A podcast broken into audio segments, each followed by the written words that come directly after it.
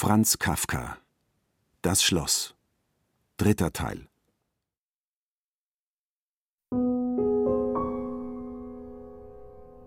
Mit in die Ferne schweifendem Blick. Die Wange an Kars Brust, sagte Frieda. Es ist gewiss so, wie Mutter sagt. Klamm will nichts mehr von mir wissen.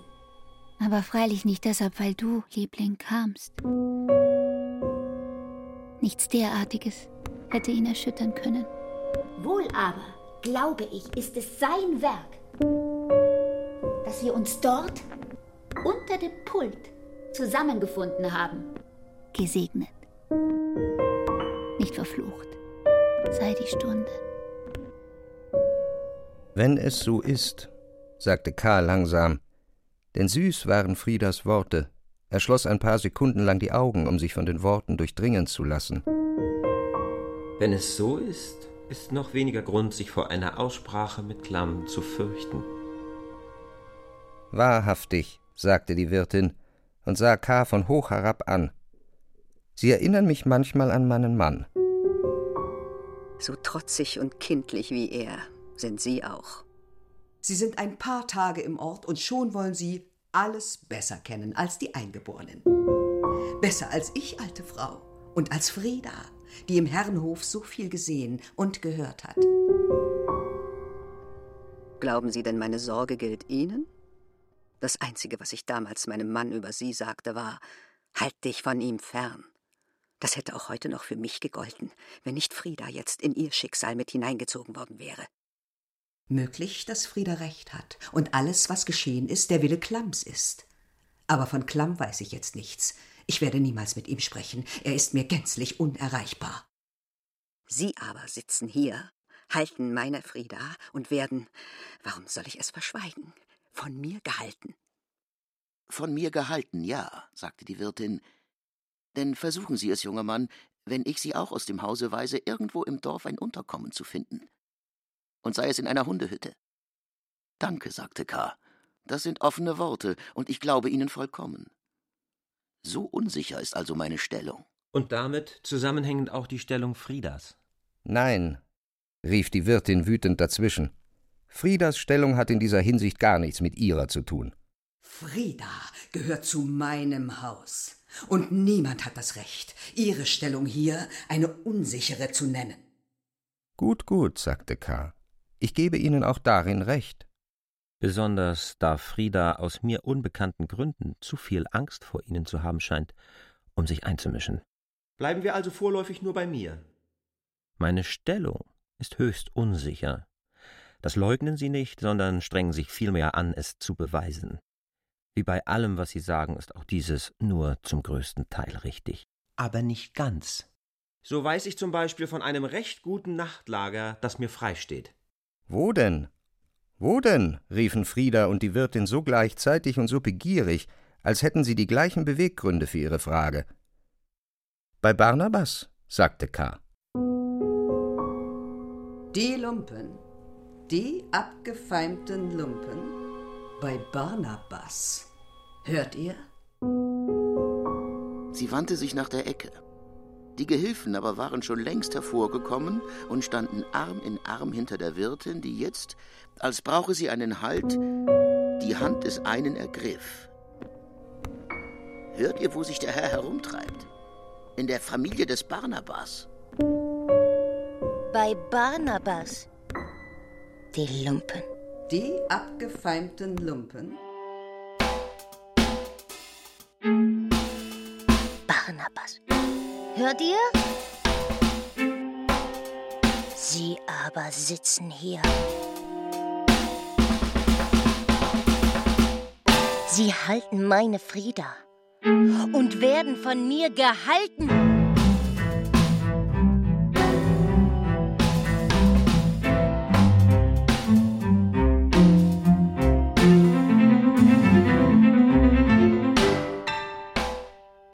Hört ihr? Freilich. Dort bekommt er ein Nachtlager. Ach, hätte er es doch lieber dort gehabt, als im Herrenhof. Aber wo wart denn ihr? Frau Wirtin, sagte K., noch ehe die Gehilfen antworteten, Es sind meine Gehilfen. Sie aber behandeln sie so, wie wenn es Ihre Gehilfen, aber meine Wächter wären. In allem anderen bin ich bereit, höflichst über Ihre Meinungen zumindest zu diskutieren, hinsichtlich meiner Gehilfen aber nicht. Denn hier liegt die Sache doch zu klar. Ich bitte Sie daher, mit meinen Gehilfen nicht zu sprechen, sagte K. Und wenn meine Bitte nicht genügen sollte, verbiete ich meinen Gehilfen, Ihnen zu antworten. Ich darf also nicht mit euch sprechen. Alle drei lachten, die Wirtin spöttisch, die Gehilfen in ihrer gewöhnlichen, viel und nichts bedeutenden, jede Verantwortung ablehnenden Art. Werde nur nicht böse. Du musst unsere Aufregung richtig verstehen. Wenn man will, verdanken wir es nur Barnabas, dass wir jetzt einander gehören. Als ich dich zum ersten Mal im Ausschank sah. Du kamst herein, eingehängt in Olga, wusste ich zwar schon einiges über dich, aber im Ganzen warst du mir doch völlig gleichgültig. Nun, nicht nur du warst mir gleichgültig, fast alles. Fast alles war mir gleichgültig. Aber ich kann es nicht beschreiben. Ich kann es mir nicht einmal mehr vorstellen. So hat sich alles geändert. Geändert, seitdem Klamm mich verlassen hat. Und Frieda brach ihre Erzählung ab, traurig senkte sie den Kopf, die Hände hielt sie gefaltet im Schoß. Sehen Sie nun, Herr Landvermesser, die Folgen Ihrer Taten, sagte die Wirtin. Und auch Ihre Gehilfen, mit denen ich ja gar nicht sprechen darf, mögen zu Ihrer Belehrung zusehen. Sie haben Frieda aus dem glückseligsten Zustand gerissen, der ihr je beschieden war. Es ist ihnen vor allem deshalb gelungen, weil Frieda mit ihrem kindlich übertriebenen Mitleid es nicht ertragen konnte, dass sie an Olgas Arm hingen und so der Barnabaschen Familie ausgeliefert schienen. Sie hat sie gerettet und sich dabei geopfert. Und nun, da es geschehen ist und Frieda alles, was sie hatte, eingetauscht hat für das Glück, auf ihrem Knie zu sitzen, nun kommen Sie und spielen es als Ihren großen Trumpf aus, dass Sie einmal die Möglichkeit hatten, bei Barnabas übernachten zu dürfen. Damit wollen Sie wohl beweisen, dass Sie von mir unabhängig sind. Gewiss, wenn Sie wirklich bei Barnabas übernachtet hätten, wären Sie so unabhängig von mir, dass Sie im Nu, aber allerschleunigst mein Haus verlassen müssten.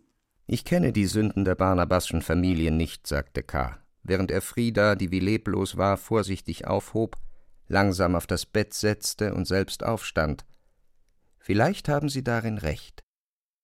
K. sagte, aber ganz gewiss hatte ich recht, als ich Sie ersucht habe, unsere Angelegenheiten, Friedas und meine, uns beiden allein zu überlassen. Sollten Sie es darauf angelegt haben, Frieda von mir oder mich von Frieda abzubringen, so werden Sie es, erlauben Sie auch mir einmal eine dunkle Drohung, bitter bereuen. Was die Wohnung betrifft, die Sie mir gewähren, Sie können damit nur dieses abscheuliche Loch meinen, so ist es durchaus nicht gewiss, dass Sie es aus eigenem Willen tun. Vielmehr scheint darüber eine Weisung der gräflichen Behörde vorzuliegen. Ich werde nun dort melden, dass mir hier gekündigt worden ist. Und wenn man mir dann eine andere Wohnung zuweist, werden Sie wohl befreit aufatmen. Ich aber noch tiefer. Und nun gehe ich in dieser und in anderen Angelegenheiten zum Gemeindevorsteher. Bitte, nehmen Sie sich wenigstens Friedas an, die Sie mit Ihren sozusagen mütterlichen Reden übel genug zugerichtet haben. Dann wandte er sich an die Gehilfen. Kommt! Er nahm den Klammschen Brief vom Haken und wollte gehen. Die Wirtin hatte ihm schweigend zugesehen. Erst als er die Hand schon auf der Türklinke hatte, sagte sie Noch etwas gebe ich Ihnen mit auf den Weg. Herr Landvermesser? Welche Reden Sie auch führen mögen und wie Sie mich auch beleidigen wollen, so sind Sie doch Friedas künftiger Mann. Nur deshalb sage ich es Ihnen, was für einen Schrecken ich durchgemacht habe, und die Folgen des Schreckens halten noch an, als ich erkannt habe, dass meine liebste Kleine gewissermaßen den Adler verlassen hat, um sich der Blindschleiche zu verbinden. Nein, gehen Sie noch nicht. Nein. Nur diese Bitte hören Sie sich noch an. Wohin Sie auch kommen, bleiben Sie sich dessen bewusst, dass Sie hier der Unwissendste sind, und seien Sie vorsichtig. Hier bei uns, wo Friedas Gegenwart Sie vor Schaden schützt, mögen Sie sich dann das Herz frei schwätzen. Hier können Sie uns dann zum Beispiel zeigen, wie Sie mit Klamm zu sprechen beabsichtigen. Nur in Wirklichkeit, bitte, bitte, tun Sie's nicht. Sie stand auf, ein wenig schwankend vor Aufregung, ging zu K., fasste seine Hand und sah ihn bittend an. Frau Wirtin, ich verstehe nicht, warum Sie wegen einer solchen Sache sich dazu erniedrigen, mich zu bitten. Wenn es, wie Sie sagen, für mich unmöglich ist, mit Klamm zu sprechen, so werde ich es eben nicht erreichen, ob man mich bittet oder nicht. Wenn es aber doch möglich sein sollte, warum soll ich es dann nicht tun? Besonders da dann mit dem Wegfall Ihres Haupteinwandes auch Ihre weiteren Befürchtungen sehr fraglich werden. Freilich, unwissend bin ich, die Wahrheit bleibt jedenfalls bestehen, und das ist sehr traurig für mich. Aber es hat doch auch den Vorteil, dass der Unwissende mehr wagt. Und deshalb will ich die Unwissenheit und ihre gewiss schlimmen Folgen gerne noch ein Weilchen tragen. Solange die Kräfte reichen. Und verschwinde ich gänzlich aus Friedas Gesichtskreis, kann es doch in ihrem Sinn nur ein Glück bedeuten. Was fürchten Sie also? sagte K. Sie fürchten doch nicht etwa für Klamm. Die Wirtin sah ihm schweigend nach, wie er die Treppe hinabeilte und die Gehilfen ihm folgten.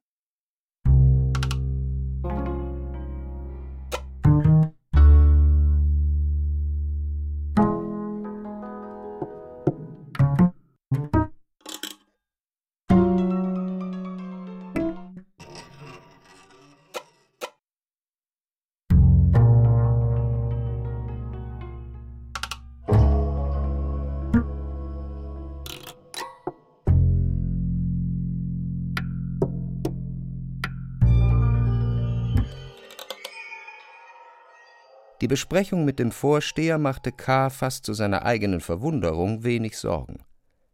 Der direkte Verkehr mit den Behörden war ja nicht allzu schwer, denn die Behörden hatten, so gut sie auch organisiert sein mochten, immer nur im Namen entlegener, unsichtbarer Herren entlegene, unsichtbare Dinge zu verteidigen, während K. für etwas lebendigst Nahes kämpfte, für sich selbst. Nirgends noch hatte K. Amt und Leben so verflochten gesehen wie hier. So verflochten, dass es manchmal scheinen konnte, Amt und Leben hätten ihre Plätze gewechselt. Was bedeutete zum Beispiel die bis jetzt nur formelle Macht, welche Klamm über K.s Dienst ausübte, verglichen mit der Macht, die Klamm in K.s Schlafkammer in aller Wirklichkeit hatte?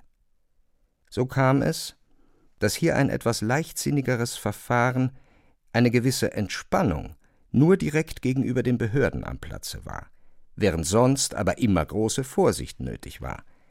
Ein Herumblicken nach allen Seiten, vor jedem Schritt.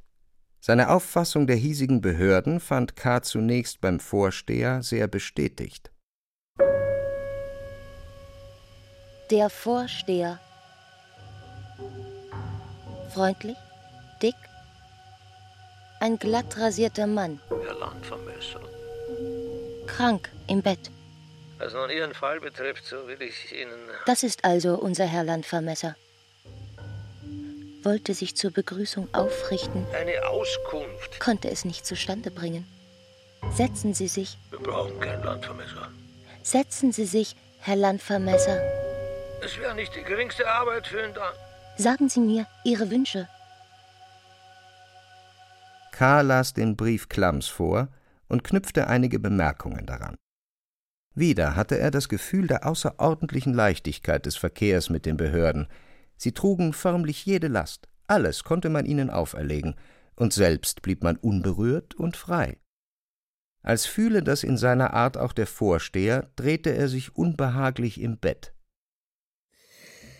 Ich habe, Herr Landvermesser, wie Sie ja gemerkt haben, von der ganzen Sache gewusst.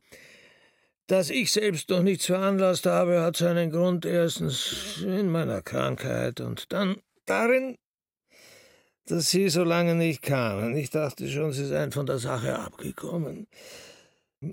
Nun aber, da Sie so freundlich sind, selbst mich aufzusuchen, muss ich Ihnen freilich die volle, unangenehme Wahrheit sagen. Sie sind als Landvermesser aufgenommen, wie Sie sagen, aber Leider, wir brauchen kein Landvermesser. Es wäre nicht die geringste Arbeit für ihn da. Die Grenzen unserer kleinen Wirtschaften sind abgesteckt. Alles ist ordentlich eingetragen. Besitzwechsel kommt kaum vor und kleine Grenzstreitigkeiten regeln wir selbst. Was soll uns also ein Landvermesser? Das überrascht mich sehr. Das wirft alle meine Berechnungen über den Haufen. K. sagte, ich kann nur hoffen, dass ein Missverständnis vorliegt. Leider nicht, sagte der Vorsteher. Es ist so, wie ich sage. Aber wie ist das möglich? rief K. Ich habe doch diese endlose Reise nicht gemacht, um jetzt wieder zurückgeschickt zu werden. Das ist eine andere Frage, die ich nicht zu entscheiden habe. Aber in einer so großen Behörde wie der Gräflichen kann es einmal vorkommen, dass eine Abteilung dieses angeordnet, die andere jenes. Keine weiß von der anderen. Die übergeordnete Kontrolle ist zwar äußerst genau, kommt aber ihrer Natur nach zu spät. So kann immerhin eine kleine Verwirrung entstehen. Was nun Ihren Fall betrifft, so will ich Ihnen, ohne Amtsgeheimnisse zu machen, dazu bin ich nicht genug Beamter. Ich bin Bauer und dabei bleibt es. Den Hergang offen erzählen. Vor langer Zeit, ich war damals erst einige Monate Vorsteher, kam ein Erlass. Ich weiß nicht mehr von welcher Abteilung in welchem in der den Herren dort eigentümlichen kategorischen Art mitgeteilt war, dass ein Landvermesser berufen werden solle und der Gemeinde aufgetragen war, alle für seine Arbeiten notwendigen Pläne und Aufzeichnungen bereitzuhalten. Hm. Dieser Erlass kann natürlich nicht Sie betroffen haben, denn das war vor vielen Jahren und ich hätte mich nicht daran erinnert, wenn ich nicht jetzt krank wäre und im Bett über die lächerlichsten Dinge nachzudenken Zeit genug hätte. Mitzi! Mitzi, sagte er, plötzlich seinen Bericht unterbrechend, zu der Frau, die in unverständlicher Tätigkeit durch das Zimmer huschte. Bitte, äh, sieh dort im Schrank nach, Mitzi, vielleicht findest du den Erlass. Er ist nämlich aus meiner ersten Zeit. Damals habe ich noch alles aufgehoben. Die Frau öffnete gleich den Schrank, K. und der Vorsteher sahen zu. Der Schrank war mit Papieren vollgestopft. Beim Öffnen rollten zwei große Aktenbündel heraus, welche rund gebunden waren, so wie man Brennholz zu binden pflegt. Die Frau sprang erschrocken zur Seite. Unten dürfte es sein, unten. Viel Arbeit ist geleistet worden. Die Hauptmasse habe ich in der Scheune aufbewahrt, der größte Teil ist allerdings verloren gegangen. Du musst einen Akt suchen, auf dem das Wort Landvermesser blau unterstrichen ist. Könnte ich nicht, sagte K., als die Frau kniend den Erlass suchte, ihrer Frau beim Suchen helfen? Der Vorsteher schüttelte lächelnd den Kopf. Wie ich schon sagte, ich habe keine Amtsgeheimnisse vor Ihnen, aber Sie selbst in den Akten suchen zu lassen, so weit kann ich denn doch nicht gehen. Es wurde still. Nur das Rascheln der Papiere. Der Vorsteher schlummerte. Ein leises Klopfen an der Tür. Bitte, Herr, es ist uns zu kalt draußen. Es ist zu kalt. Die Gehilfen. Wir wollen hinein. Wer ist es? fragte der Vorsteher aufschreckend. Es sind nur meine Gehilfen. Ich weiß nicht, wo ich sie auf mich warten lassen soll. Draußen ist es zu kalt, und hier sind sie lästig. Mich stören Sie nicht, sagte der Vorsteher freundlich. Lassen Sie sie hereinkommen. Übrigens kenne ich sie ja, alte Bekannte. Mir aber sind sie lästig. K. ließ den Blick von den Gehilfen zum Vorsteher und wieder zurück zu den Gehilfen wandern und fand aller drei Lächeln ununterscheidbar gleich. Wenn ihr aber nun schon hier seid, sagte er dann versuchsweise, so bleibt. Bleibt und helft. Dort, der Frau Vorsteher, einen Akt zu suchen, Landvermesser. Blau unterstrichen. Du musst einen Akt suchen, auf dem das Wort Landvermesser blau unterstrichen ist. Was K. nicht durfte, die Gehilfen durften es. Der Vorsteher sagte, Sie sind ihnen also lästig. Es sind doch ihre eigenen Gehilfen. Übrigens kenne ich sie ja. Nein, sagte Kakü. Sie sind mir erst hier zugelaufen. Wie denn zugelaufen? Sagte der Vorsteher. Zugeteilt worden, meinen Sie wohl? Nun denn, zugeteilt worden. Sie könnten aber ebenso gut herabgeschneit sein. So bedenkenlos war diese Zuteilung. Bedenkenlos geschieht hier nichts, sagte der Vorsteher, vergaß sogar den Fußschmerz und setzte sich aufrecht. Auch Ihre Berufung war wohl erwogen. Nur Nebenumstände haben verwirrend eingegriffen. Ich werde es Ihnen anhand der Akten nachweisen. Mitze, bitte such ein wenig schneller. Ich kann Ihnen jedoch zunächst die Geschichte auch ohne Akten erzählen. Jenen Erlass, von dem ich schon sprach, beantworteten wir dankend damit, dass wir keinen Landvermesser brauchen. Diese Antwort scheint aber nicht an die ursprüngliche Abteilung, ich will sie A nennen, zurückgelangt zu sein, sondern irrtümlicherweise an eine andere Abteilung, B.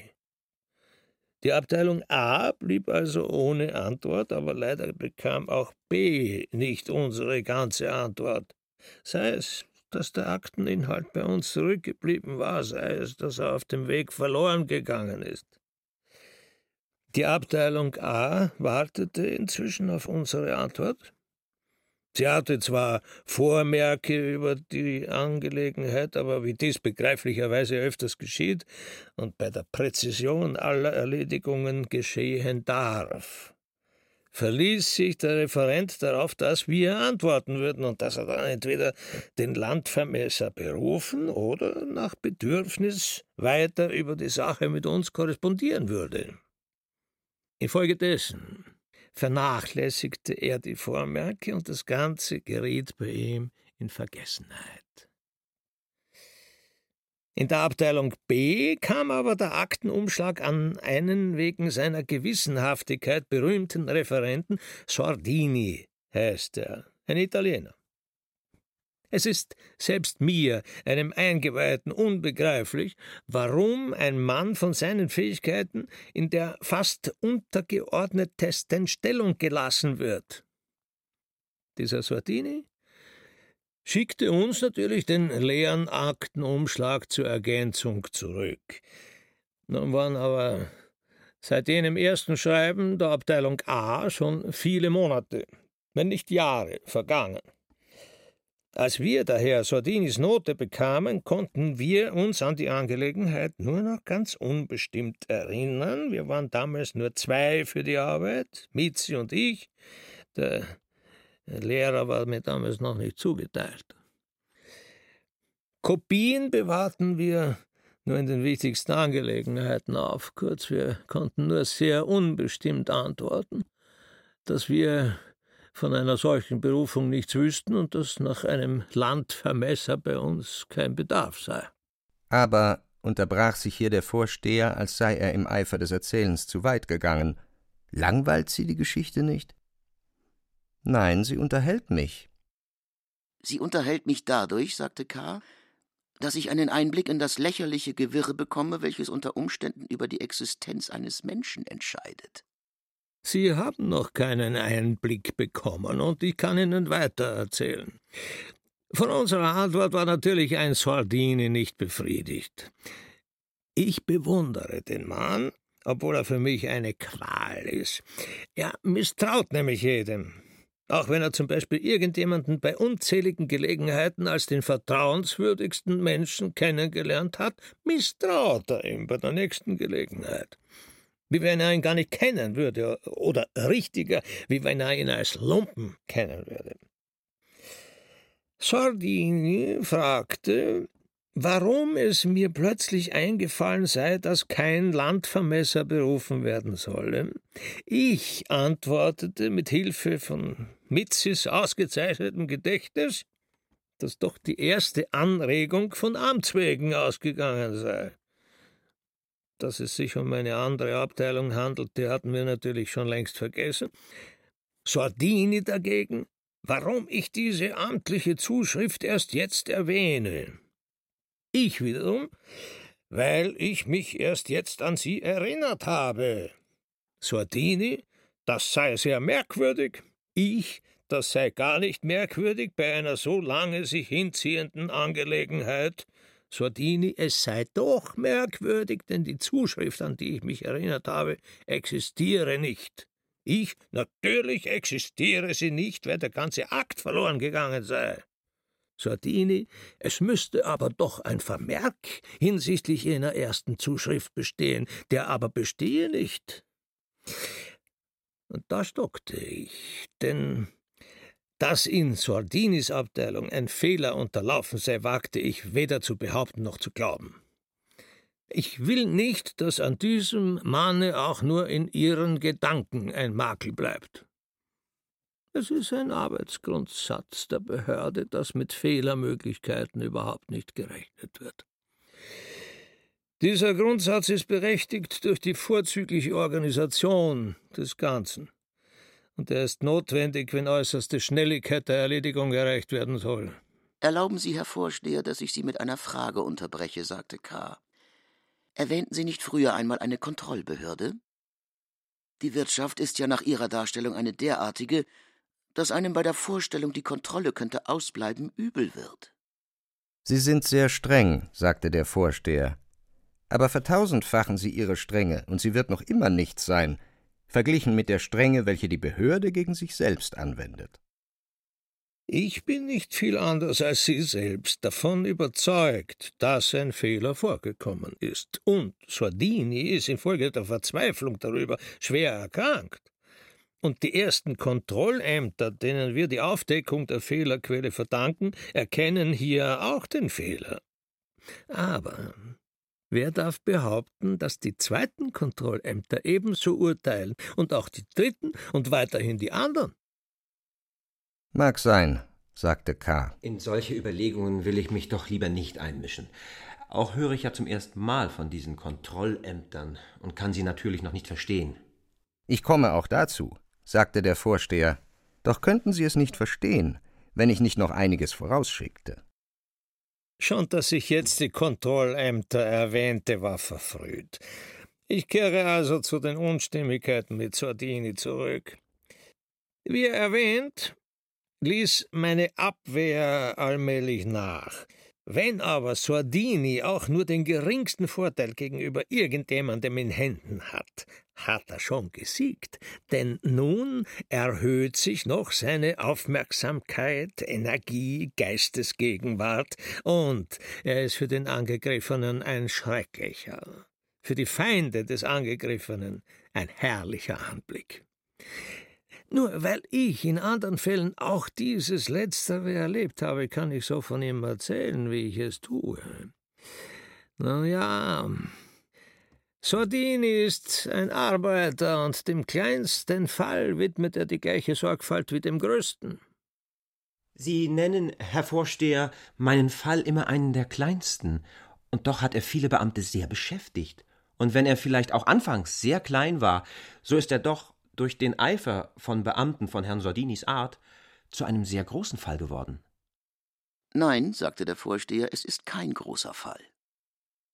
In dieser Hinsicht haben Sie keinen Grund zur Klage. Es ist einer der kleinsten Fälle unter den kleinen. Der Umfang der Arbeit bestimmt nicht den Rang des Falls.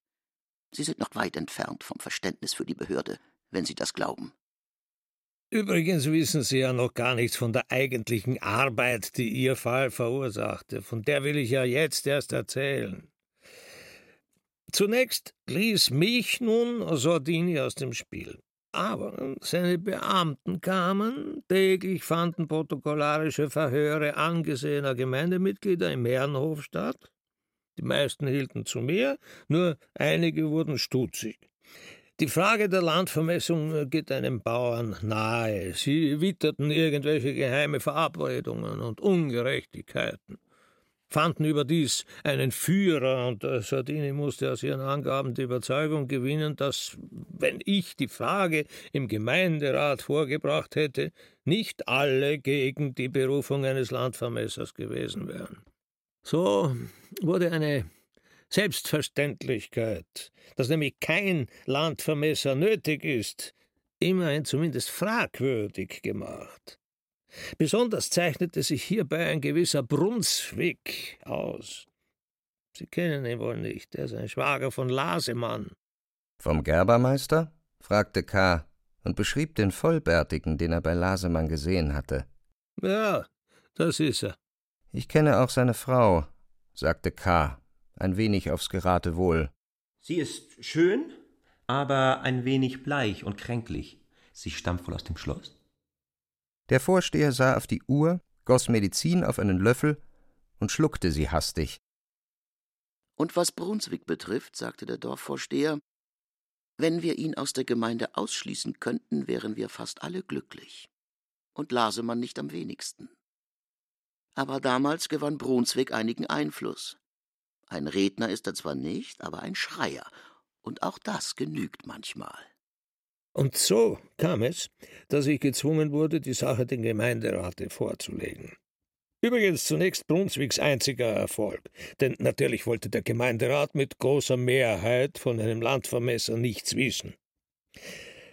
Auch das ist nun schon jahrelang her, aber die ganze Zeit über ist die Sache nicht zur Ruhe gekommen, zum Teil durch die Gewissenhaftigkeit Swardinis, der die Beweggründe sowohl der Majorität als auch der Opposition durch die sorgfältigsten Erhebungen zu erforschen suchte, zum Teil durch die Dummheit und den Ehrgeiz Brunswicks, der verschiedene persönliche Verbindungen mit den Behörden hat, die er mit immer neuen Erfindungen seiner Fantasie in Bewegung brachte.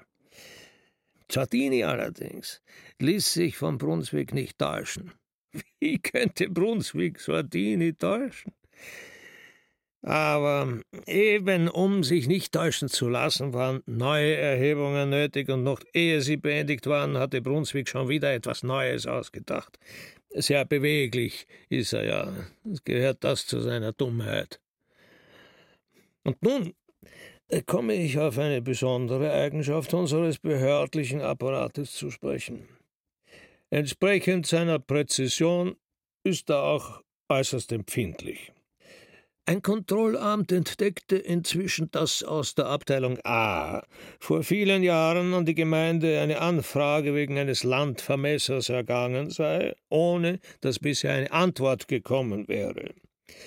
Man fragte neuerlich bei mir an, und nun war freilich die ganze Sache aufgeklärt. Die Abteilung A begnügte sich mit meiner Antwort, dass kein Landvermesser nötig sei, und Sordini musste erkennen, dass er in diesem Fall nicht zuständig gewesen war und, freilich schuldlos, so viele unnütze, nervenzerstörende Arbeit geleistet hatte. Wenn nicht neue Arbeit von allen Seiten sich herangedrängt hätte, wie immer, und wenn nicht Ihr Fall doch nur ein sehr kleiner Fall gewesen wäre, man kann fast sagen, der kleinste unter den Kleinen, so hätten wir wohl alle aufgeatmet, ich glaube sogar Sordini selbst. Nur Brunswick grollte, aber das war nur lächerlich. Und nun stellen Sie sich, Herr Landvermesser, meine Enttäuschung vor, als jetzt, nach glücklicher Beendigung der ganzen Angelegenheit, und auch seither ist schon wieder viel Zeit verflossen, plötzlich Sie auftreten und es den Anschein bekommt, als sollte die Sache wieder von vorn beginnen dass ich fest entschlossen bin, dies, soweit es an mir liegt, auf keinen Fall zuzulassen, das werden Sie wohl verstehen. Gewiss, sagte K. Noch besser aber verstehe ich, dass hier ein entsetzlicher Missbrauch mit mir, vielleicht sogar mit den Gesetzen getrieben wird. Ich werde mich für meine Person dagegen zu wehren wissen. Wie wollen Sie das tun? fragte der Vorsteher. Das kann ich nicht verraten, sagte K. Ich will mich nicht aufdrängen, nur gebe ich Ihnen zu bedenken, dass Sie in mir, ich will nicht sagen einen Freund, denn wir sind ja völlig Fremde, aber gewissermaßen einen Geschäftsfreund haben. Nur dass Sie als Landvermesser aufgenommen werden, lasse ich nicht zu.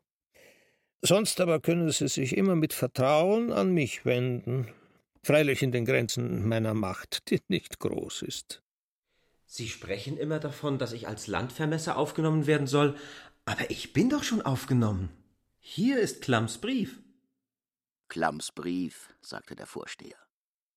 Er ist wertvoll und ehrwürdig durch Klamms Unterschrift, die echt zu sein scheint, sonst aber.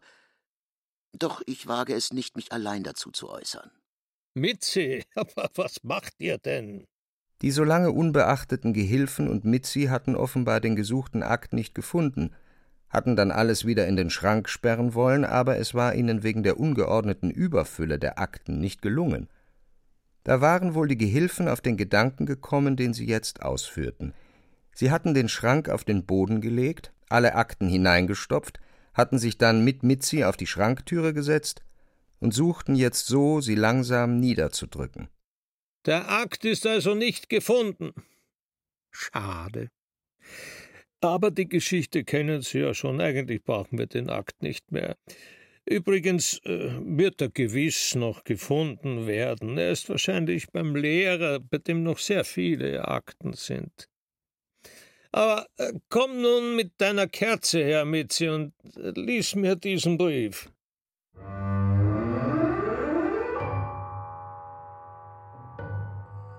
Mizi kam, sah nun noch grauer aus, noch unscheinbarer.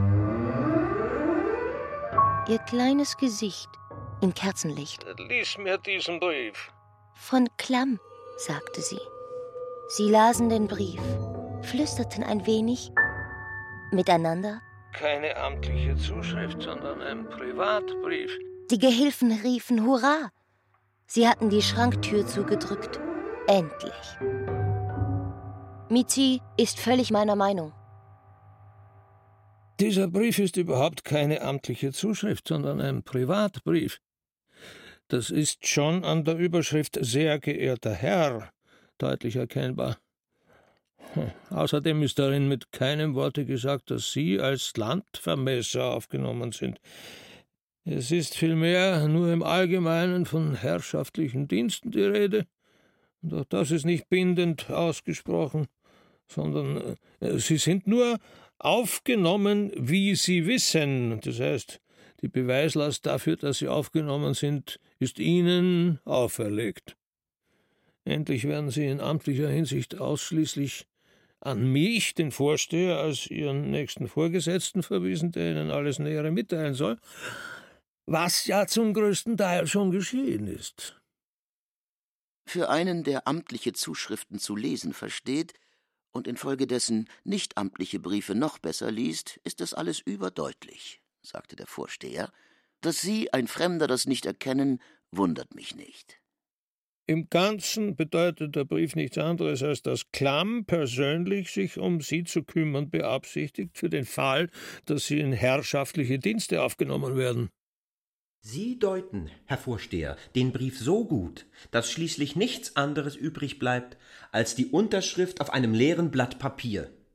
Merken Sie nicht, wie Sie damit Klamms Namen, den Sie zu achten vorgeben, herabwürdigen? Das ist ein Missverständnis, sagte der Vorsteher.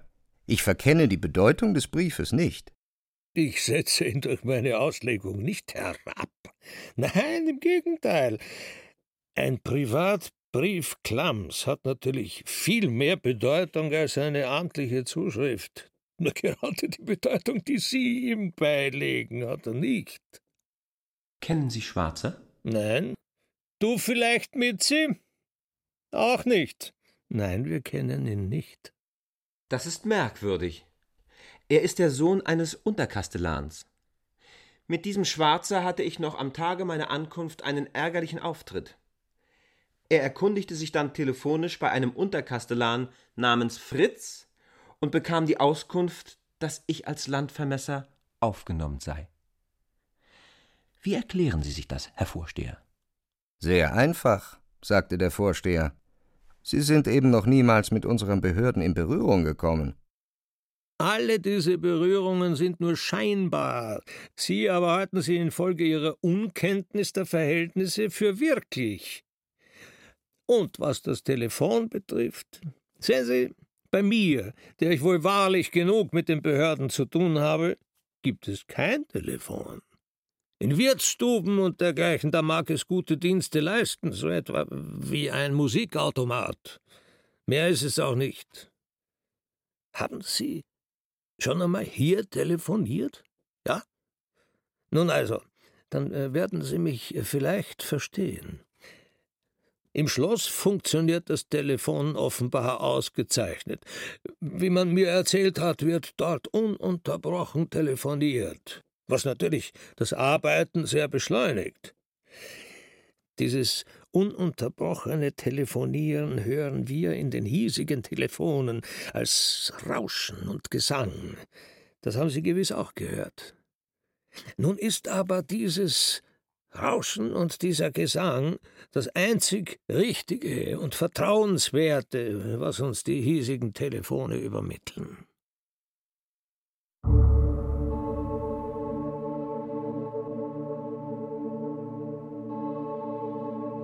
Rauschen und Gesang. Landvermesser. Alles andere ist trügerisch. Rauschen und Gesang. Es gibt keine Zentralstelle.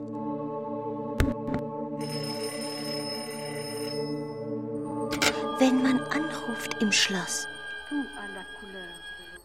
Eine Auskunft. läutet es bei allen Apparaten.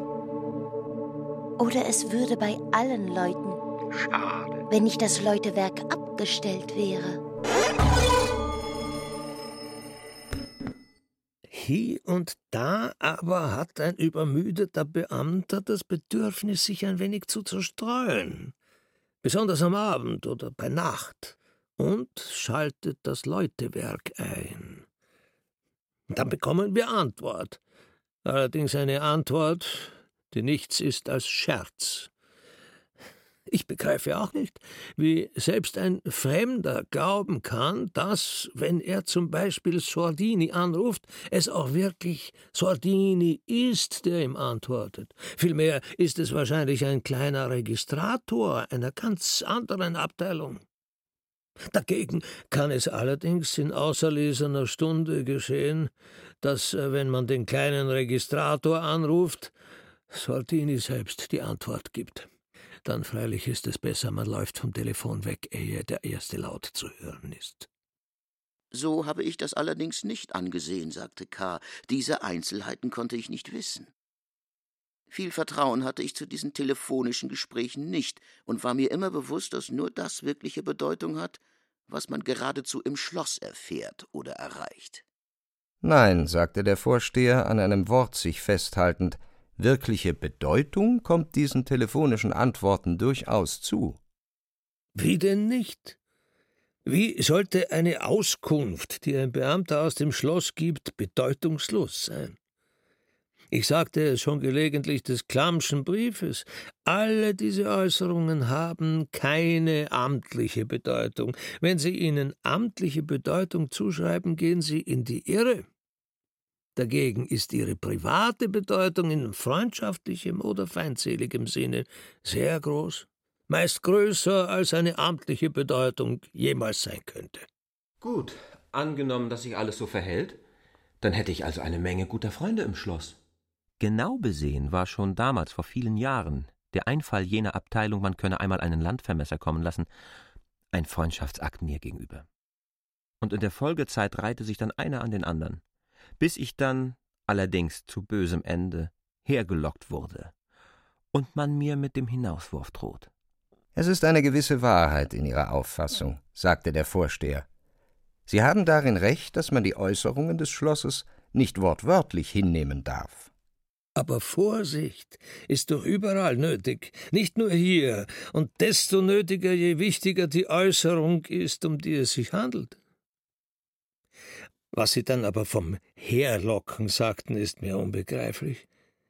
Wären Sie meinen Ausführungen besser gefolgt, dann müssten Sie doch wissen, dass die Frage Ihrer Hierherberufung viel zu schwierig ist, als dass wir sie hier im Laufe einer kleinen Unterhaltung beantworten könnten.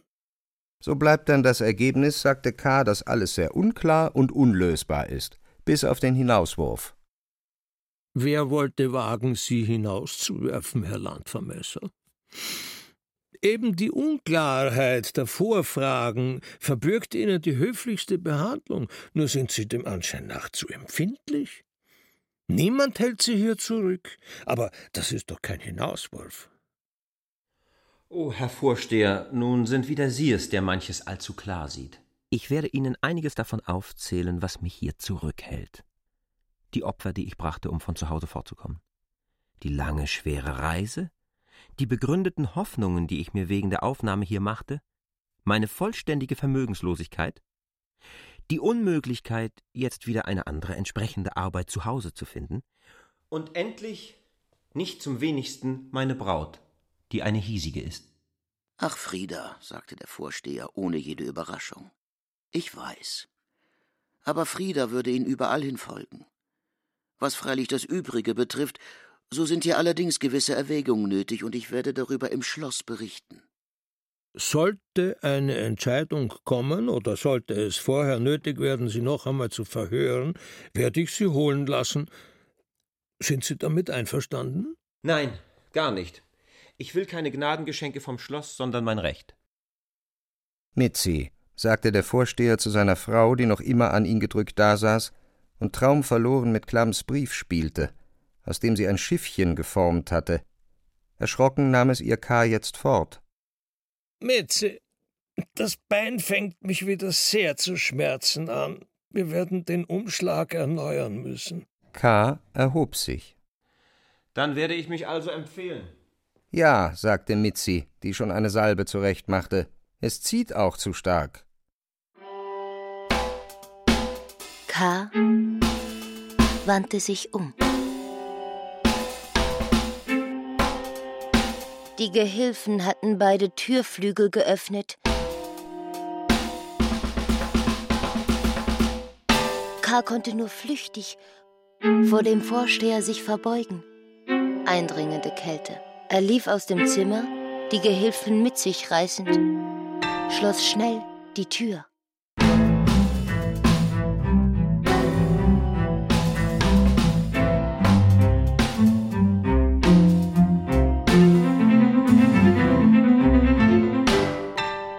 Dem Wirtshaus erwartete ihn der Wirt.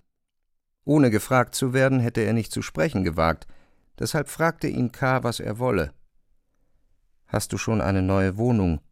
fragte der Wirt zu Boden sehend. Du fragst im Auftrage deiner Frau. Du bist wohl sehr abhängig von ihr. Nein, ich frage nicht in ihrem Auftrag. Aber sie ist sehr aufgeregt und unglücklich, deinetwegen. Kann nicht arbeiten, liegt im Bett und seufzt und klagt fortwährend. Sie gingen durch die lichte Küche, wo drei oder vier Mägde, jede weit von der anderen, bei ihrer zufälligen Arbeit im Anblick Kars förmlich erstarrten. Schon in der Küche hörte man das Seufzen der Wirtin. Sie lag in einem durch eine leichte Bretterwand von der Küche abgetrennten, fensterlosen Verschlag. Er hatte nur Raum für ein großes Ehebett und einen Schrank. Das Bett war so aufgestellt, dass man von ihm aus die ganze Küche übersehen und die Arbeit beaufsichtigen konnte. Endlich kommen Sie. Die Wirtin sah im Bett viel jünger aus als in den Kleidern, aber ein Nachthäubchen aus zartem Spitzengewebe, das sie trug, trotzdem es zu klein war und auf ihrer Frisur schwankte, machte die Verfallenheit des Gesichtes mitleiderregend. Sie hätten mich nicht so lange warten lassen sollen. Setzen Sie sich. Sie zeigte auf den Bettrand. Ihr andern geht aber fort. Außer den Gehilfen hatten sich inzwischen auch die Mägde eingedrängt. Ich will auch fortgehen, Gardena. K. hörte zum ersten Mal den Namen der Frau. Natürlich. Natürlich, sagte sie langsam und als sei sie mit anderen Gedanken beschäftigt. Warum solltest denn gerade du bleiben? Sie lag nun friedlich da. Alles Leid schien von ihr genommen zu sein. Ja, sogar ihre vom Liegen in Unordnung gebrachten Haare fielen ihr ein. Sie setzte sich für ein Weilchen auf und verbesserte die Frisur ein wenig rings um das Häubchen. Reichen Sie mir die Hand. So. Und nun versprechen Sie mir, völlig aufrichtig zu sein. Auch ich will es Ihnen gegenüber sein. Gut. Wer wird aber anfangen? Ich, sagte die Wirtin. Es machte nicht den Eindruck, als wolle sie K. damit entgegenkommen, sondern als sei sie begierig, als Erste zu reden. Sie zog eine Fotografie unter dem Polster hervor und reichte sie K. Sehen Sie dieses Bild an. Um es besser zu sehen, machte K. einen Schritt in die Küche. Aber auch dort war es nicht leicht, etwas auf dem Bild zu erkennen, denn dieses war, vom Alter ausgebleicht, vielfach gebrochen, zerdrückt und fleckig. Es ist in keinem sehr guten Zustand. Leider, leider. Wenn man es durch Jahre immer bei sich herumträgt, wird es so. Aber wenn Sie es genau ansehen, werden Sie doch alles erkennen, ganz gewiss. Ich kann Ihnen übrigens helfen. Sagen Sie mir, was Sie sehen. Es freut mich sehr, von dem Bild zu hören. Was also? Einen jungen Mann. Richtig, sagte die Wirtin, und was macht er? Er liegt, glaube ich, auf einem Brett, streckt sich und gähnt. Nein, das ist ganz falsch. Aber hier ist doch das Brett. Und hier liegt er. K. beharrte auf seinem Standpunkt. Sehen Sie doch genauer hin, sagte die Wirtin ärgerlich. Liegt er? Liegt er wirklich? Nein, er liegt nicht, er schwebt. Und nun sehe ich es. Es ist gar kein Brett, sondern wahrscheinlich eine Schnur. Und der junge Mann macht einen Hochsprung. Nun also, er springt. So üben die amtlichen Boten. Ich habe es ja gewusst, dass Sie es erkennen werden. Sehen Sie auch sein Gesicht. Vom Gesicht sehe ich nur sehr wenig. Sein Gesicht. Er strengt sich an, sagte K. Der Mund ist offen, die Augen zusammengekniffen und das Haar flattert. Sehr gut, sagte die Wirtin, anerkennend. Mehr kann einer nicht erkennen. Es war ein schöner Junge. Ich habe ihn nur einmal flüchtig gesehen und ich werde ihn nie vergessen. Wer war es denn? Es war der Bote, durch den Klamm mich zum ersten Male zu sich berief.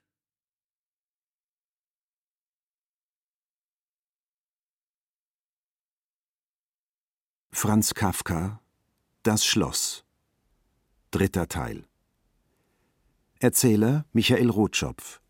K. David Striso. Beobachter vom Schloss Werner Wölbern. Frauenstimme Delilah Piasco. Frieda Gerti Drassel. Wirtin vom Brückenhof Corinna Harfuch. Vorsteher Wolfram Berger. Wirt vom Brückenhof Peter Kurt. Arthur Jeremias Jens Harzer. Ton und Technik Markus Huber, Andreas Meinitzberger und Adele Kurzil. Regieassistenz Stefanie Ramp. Bearbeitung, Regie und Musik Klaus Bulert Produktion Bayerischer Rundfunk 2016